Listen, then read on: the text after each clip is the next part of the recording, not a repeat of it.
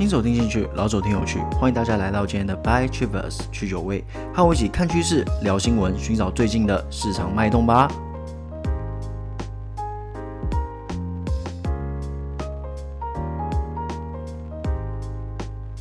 各位不好意思啊，很久没有上去酒味了，我相信大家已经很久没有听到这个片头啦。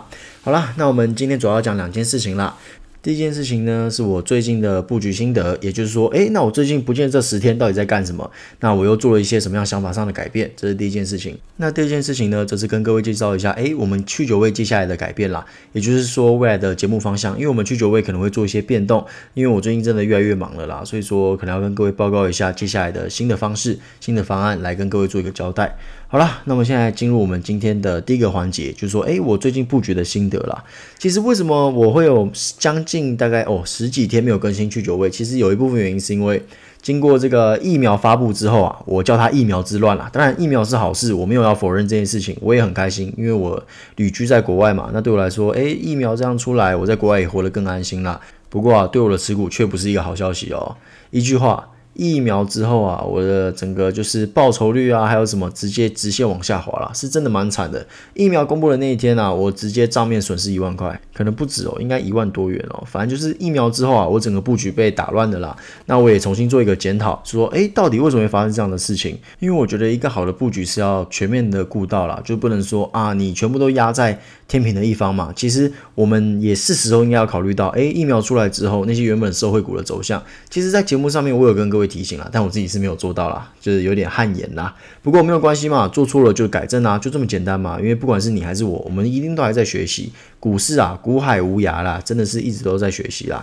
OK，那首先我受损最多的就是航运股，航运股那几天真的杀很多啦。那大家都应该有在关注，都知道现在已经涨回来了。所以说那时候我因为呃大下杀，我自己也有点恐慌，不得不承认自己也是有点被吓到，说诶怎么会这样子？那。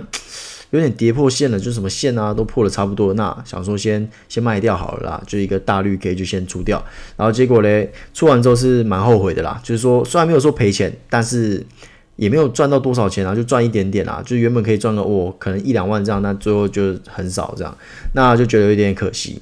不过后来啦，就是经过那一次事件之后，其实我有点灰心丧志，就觉得说啊为什么又没有遵守到纪律啊，然后又杀敌就杀在阿呆股，因为我赔钱是对的，但是。心里就是会不舒爽啊，因为你已经违背了自己的原则嘛，所以会有一点小抵触啦。不过后来没有关系，我就重新来，诶，重新审视一下自己的持股。那跟各位报告一下，我现在最新的持股模式，诶，我给他自己一个叫做去酒味 ETF 啦。本来这个名字是要用我的名字来取的，但是我不想公布我的名字，所以就用去酒味的 ETF 来做一个代称啦。好啦，那大家会说，诶，你怎么那么厉害，出个 ETF？其实啊，每个人都可以出自己的 ETF 啦，不是说什么啊，你可以上市啊，然后大家可以去买 ETF，不是这样啦，是只要你有自己想好说，诶，我要拿几档股票，拿几档股票这样凑凑成一个 package，那就是你的 ETF。你现在去看你的库存，比方说你库存有五只股票 A B C D E 嘛，那这 A B C D E 你觉得，诶，这样子搭配是还不错的，比方说 A B 互补，然后 C D 又有什么样的效益，你觉得这样的很 OK，那这就是你的 ETF，就这么简单啦。OK，那我有自己的 ETF。这是我经过这一次十几天的沉淀之后想出来的新的配方啦。嘿，想配方有点奇怪，应该说新的布局啦。那我的布局，我觉得这次就偏比较保守一点，就没有像之前一样，我有稍微炒一些短线啊什么的。这次就完全没有了。之前的短线就是获利个五六趴的出场，其实也没赚多少，就赚那一点点而已。不过这次是打算真的是放长啦。那跟各位分享一下哦。那首先我的布局本来有太阳能嘛，本来跟各位说好说，我看好三大面向，太阳能。海运还有面板嘛，那最近的太阳能其实是有点偏弱势，不过前几天还蛮强劲的。那为什么会这样嘞？我们不排除是跌升反弹，但是我也不排除说是因为太阳能，诶，资金又重新流入太阳能，那我也不排除。但是我现在是已经把太阳能踢出我的组合了啦，那我现在就只留面板跟海运，然后还有一些原物料股。那那是我目前的配置。那有些人会说，诶，那你为什么要买这个原物料股嘞？如果各位有听我的节目就知道，其实我很早以前就在讲原物料了啦。只是我最早之前那批原物料已经出掉了，已经先获利了结，已经调节掉了，把资金再转到其他部分，我去加码面板啊或什么的。那现在为什么又买回来了嘞？那其实很简单，因为对我来说，原物料股是一个缓冲。什么缓冲？是疫苗的缓冲。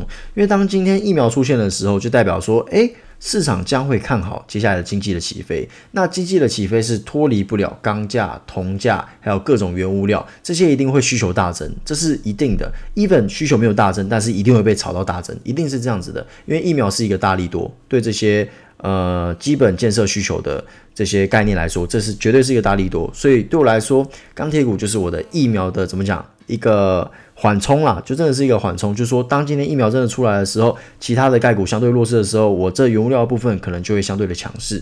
那你说，那为什么你不全部都投原物料就好了？既然疫苗已经是已经确定的事情，我告诉各位，疫苗已经是确定的事情了啦。不要说什么啊，还在期待说什么啊，疫苗可能会吐血或什么的。第一点，不要去赚这种很恶心的钱啦。我们就是一起期待疫苗出来。那第二点是，以现在人类的科技，辉瑞。even 啊，前阵子牛津也说 OK 了，然后之前那个不知道哪一个药厂好像也有一个九十五趴吧，辉瑞是九十趴，然后另外一个新的药厂好像是九十五趴，反正就是一个比一个厉害啦。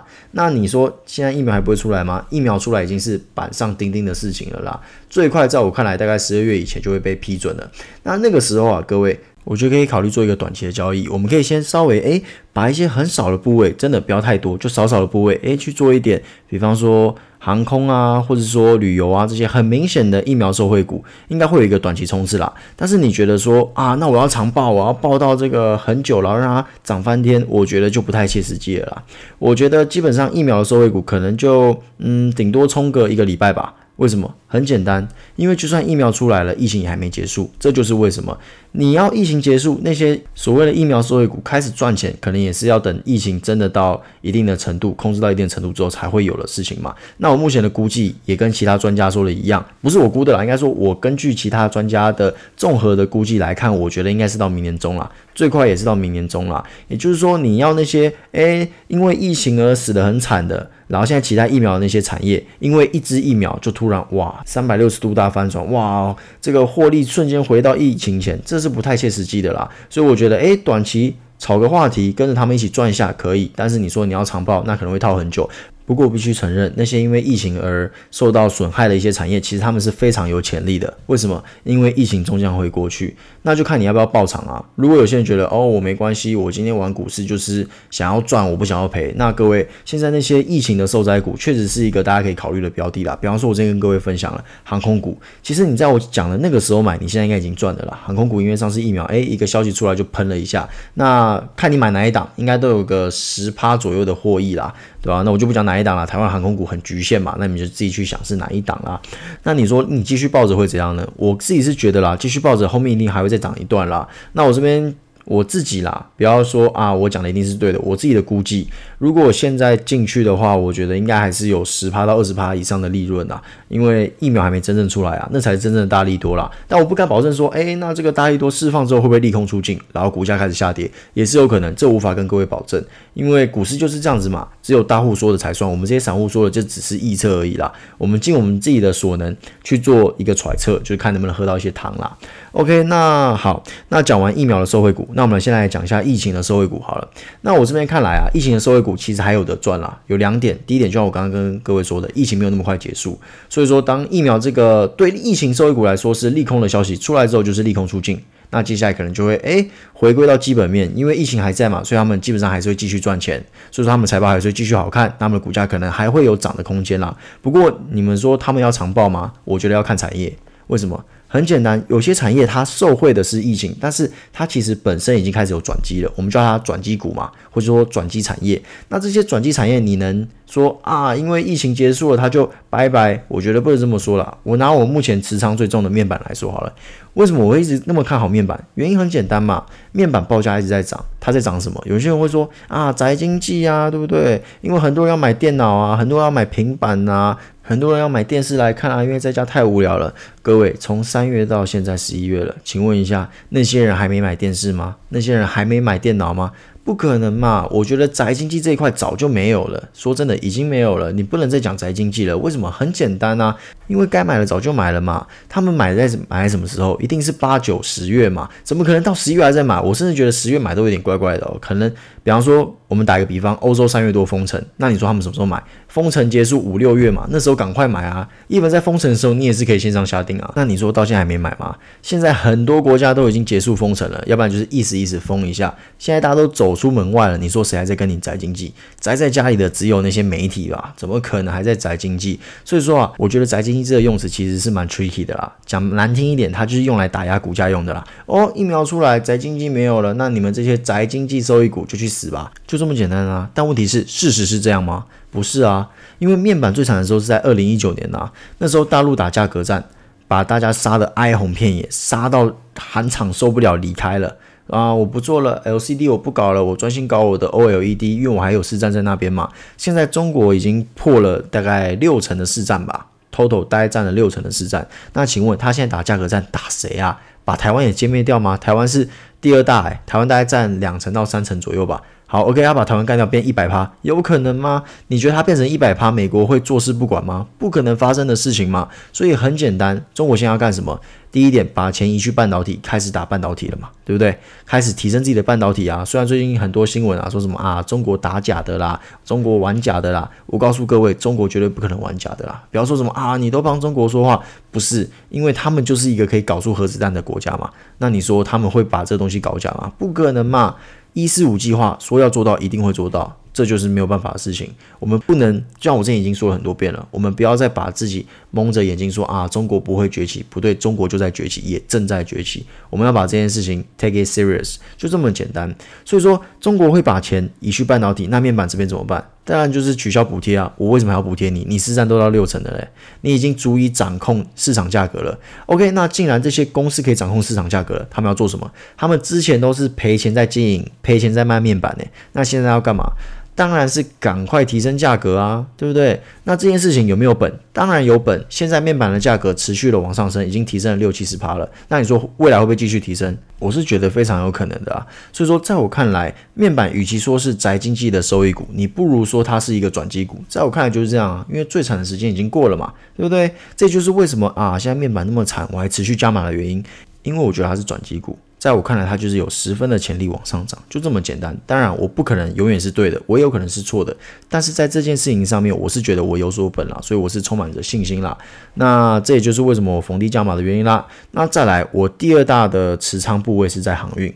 那有些人会说啊，你还没学到教训啊！疫苗一出来，航运杀的乱七八糟的，对不对？你还敢继续买回来啊？没错，那时候我航运啊，算是砍在阿呆股啦，虽然没有赔钱，小赚一点，但是说真的，离我的目标价格差很多。但是没有办法，那时候线图就破了嘛，加上当时也诶也我也得承认，我也是有点恐慌啦。毕竟那时候哇，真的是一堆事情在忙啊，心力交瘁啊，人在脆弱的时候，脑袋真的不灵光啦，就有点卖在阿呆股了。那后来经过这几天的沉淀，终于把它接回来为什么？很简单，你说疫苗 OK，那问题是现在的航运价格一直在涨啊，而且我实在是看不懂诶，为什么有人会把疫苗跟航运连在一起，然后再做一个怎么讲，做一个反指标，这是 no sense 啊？为什么？回归到航运的本质，航运的本质是什么？两个东西，石油跟需求。那请问一下各位，现在的石油是不是低档？那你们觉得二零二一年会回来吗？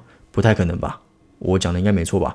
二零二一年石油要回来，基本上不太可能。这不是我说的哦，很多专家都这么说，连国际石油组织都说，可能要到二零二二年啊，或二三年才有可能恢复到一九年的水准。那请问，那现在石油相对的低价，那航运公司的成本是不是处于低档？是啊。那你今天你运价一直的不断的攀升，那你的毛利是不是上升？也是啊。所以说，我觉得我们要这样子看啦。目前就现阶段来说，航运绝对是走一个大多头。我指的是基本面，我不是指股价哦。股价照理来说要反映基本面，但是要不要反映不是我说了算。但是我觉得我们要买就要买好股票，就是要买好公司，就是要买一个有赚钱的公司嘛。那目前来看，我们可以预估 Q 四绝对是非常好看的，这是我自己的看法。因为很简单嘛，你去看上海那个集装箱出口，那真的是哎，那真的是一根很漂亮的往上冲，哎，就是一直在赚钱嘛，运价一直在涨啊，航运公司一直在赚钱啊。你说马士基啊，什么都涨到飞天了啦，真的是这样子。那你说台湾的不会赚钱吗？在我看来一样赚钱啊，对不对？好，我们讲完成本，我们现在讲供需嘛。你说啊，因为疫疫情啊，所以我们现在运价才会这么高啊，这点完全是正确的，我完全不否认。但是你要看接下来啊，因为疫情，所以造成这样的状况，原因是什么？原因是因为缺柜。为什么会缺柜？因为当时疫情爆发的时候，诶，很多航运公司都觉得说啊，可能就是没有需求嘛，因为大家都封城啊，我封城我要运给谁啊？我连上岸都不能上岸，我要运给谁啊？所以就取消了柜子嘛。你要知道，航运公司的那些铁柜不是说啊，随便去个工厂说啊，帮我订个柜子就 OK，那些是有编号的，而且是有一些固定的规格，那些是制式的，是要请专门的人去做的，而且他们是需要淘汰的，没有说什么啊，我这柜子用一百年，没有这回事。时间到了就要淘汰，就是要汰旧换新。所以说，因为疫情，第一点做柜子的休息，第二点各家航运公司觉得啊，可能之后没什么需求，所以就取消了原本的订单，所以造成了现在的缺柜危机。也就是说，现在的怎么讲？现在的运价会这么高昂，其实很大一部分原因是因为没有货柜运了嘛，对不对？我没有货柜，我怎么运你的货？所以运价就非常的高，因为供给有限嘛。那接下来有供给就有需求。现在的需求是高档吗？我觉得不是哦。各位去看看二零一九年数据跟现在比，你觉得现在的数据可以跟二零一九年比吗？不行啊！我已经跟各位说了，现在为什么运价会这么高，并不只是因为需求，最大的原因是因为缺柜。OK，好，现在已经缺柜了，那接下来需求会不会上升？会，为什么？因为疫苗出来了，各国开始慢慢的开放，我们开始诶，该上班的上班，该上工的上工，一些比较严苛的规定，一些防疫的规定都取消掉，那那些工厂啊就可以尽量的生产啦，那也就是说需求自然而然就上升嘛。OK，那既然需求上升，那请问一下，未来运价是不是还会走大多头？当然是嘛，那既然运价走大多头，那我有什么理由看衰未来的股价？没有理由啊。所以总而言之啊，我这边是还是蛮看好航运股的啦。那这边从哇从去有业刚开始就有讲了，讲到现在依旧还是看好啦。不过我自己一样好好做功课啦，说不定你可以发现一些诶意想不到的消息。那如果有不同的经验或不同的想法，也欢迎各位在底下留言啦，我都会看。OK，那接下来来讲，诶，那我已经讲了原物料，也讲了面板，也讲了航运，就是我目前的三大仓位。那接下来就跟各位讲一下我最后。后一个部分是投在哪里？我是投了一间蛮有趣的公司啦，那间公司有点像 ETF。为什么会投这间公司嘞？我特别拿出来跟各位讲一下。其实投它原因很简单，不是说它的财报多好看，诶，确实是还蛮好看的，因为我一定会看财报啦。基本上对我来说，两大重点一定要具备。基本面跟线图，如果这两点都 OK，那我基本上就有很大几率会。尤其是这家公司很有趣哦，它有点像是一种 ETF 的概念，因为这家公司投资了很多其他公司，那变成说其他公司赚钱了，它的这个营收也会反映到这间母公司身上，变成说整个就很有趣啊。你等于说买它就买了很多间公司耶，而且他买的这些公司，他并吞的这些公司其实都是蛮有前景的公司啦，所以我个人也蛮看好了，这是其一。其二是啊。这个董事长啊，本来就有给自己的公司做一个目标，就说啊，在多少之前，其他子公司的获利要超过几趴。OK，那目前。根据他现在的表现，是有慢慢的往他的目标前进啊，我就觉得说，哇，这个董事长说到做到了，那我觉得那他的公司一定是很值得投资的，所以说我就买啦。那至于会怎样嘞？目前是已经赚了可能快十趴了吧，我觉得还不错，我觉得还不错。那之后就慢慢的往下看，看到底会怎么样。那以上就是我这几天的沉浸啦，就是说这十天其实也是蛮低潮的，就是说股票本来诶原本账面上的获益是。非常好看的，然后结果哇，疫苗一出来，一夕之间全部翻盘，很多东西都要重新的思考，重新的布局。那我觉得这也是一种学习啦，就是说没有人永远是对的。那前阵子也确实过太爽了，就怎么买怎么赚嘛。那现在经过一个诶重新学习的机会，重新做一个布局，那。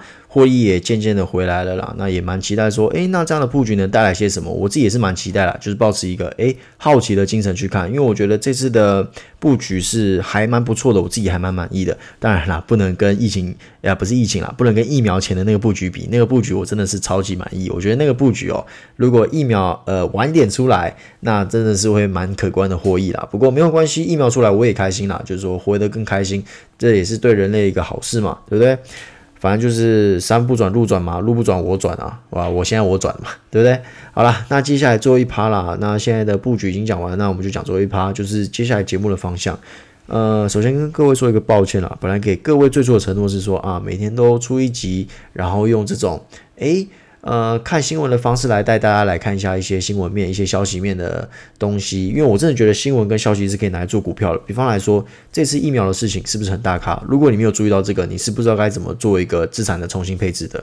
那这也就是侧面的展现出消息面的强大啦。那我相信大家都有感同身受，我自己是非常感同身受啦。希望大家也感同身受，这样子知道消息面的可怕。OK，那现在我可能已经。不能做到这样的事情了，原因有两者啦。第一点是我真的没有时间，因为我本身有自己的本业，那我本业现在又多了一些功课要做，那那些功课其实要花很多时间啦。我包含是今天跟明天，我可能都要再熬夜弄，哇，真的是有点累这样子。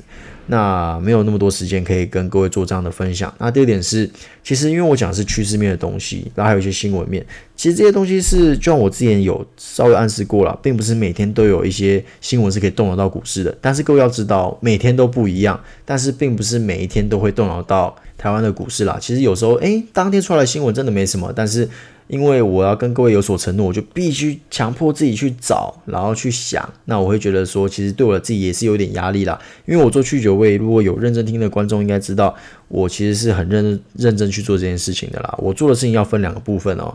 第一点，我要先筛选新闻。那筛选完新闻之后，我要把新闻全部看完一遍。看完一遍之后，我要再去找，诶，我要跟各位分享的一些东西。比方说光科技那一集，我自己完全不是理工背景的，但是为了可以更真实的跟各位做一个讲解啦，让各位可以更理解，那我自己也是找了很多的资料，很多的新闻来做一个。串联呐、那别人说不仅要串联，我还要再提出自己的心得感想。因为毕竟说真的，如果我今天只做一个资料整理，你们不用来听我的节目啦，你们去看新闻啊，你们去新闻频道或者订阅新闻频道听新闻的 podcast 就好了。你干嘛听我的，对不对？你没有必要听我的啊。如果你只是想听新闻的话，那别人说，因为要加自己的想法，我就必须了解得很透彻。Maybe 我可能了解的是错的方向，但是我可以很。呃，很认真的跟各位保证说，我绝对是很认真的在做这件事情。也因为是认真，所以我花了很多时间。那因为花了太多时间，已经渐渐的随着我的时间越来越少，已经开始会压缩到我本业该做的事情。那其实这是我很不乐见的事情啊，因为我本业真的是蛮忙的。那别人说，现在我现在已经没有时间了，那我去酒味可能就改变成，诶，如果有消息，我才会跟各位做一个分享。那目前来说，我想要分享的东西是 RCEP 跟 TPP，还有台美合作备忘录，这三点是我接下来会想跟各位做一个分享的。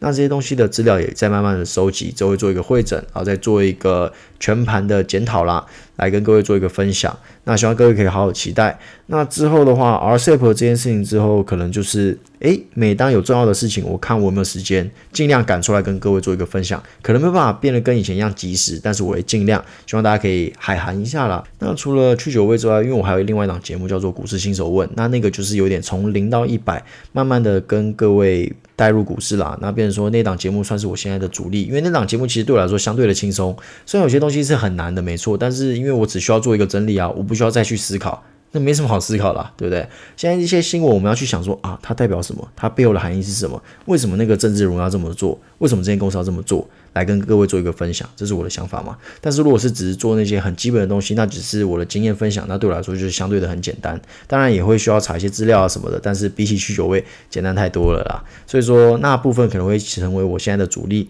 那去酒味一样会更新，去酒味不会取消。这是我给各位的承诺，我只要有时间还是会更新去酒味，不过可能没办法像之前一样，哇，每天一集这样子。虽然我之前跟各位说过啊，每天都有新的新闻啊，趋势不等人这些，这些一样是实话，每天都是不一样的一天，每天都是全新的一天，每天都有可能发生不同的事情，但是我真的没有办法做到像以前一样每天跟各位做一个更新啦。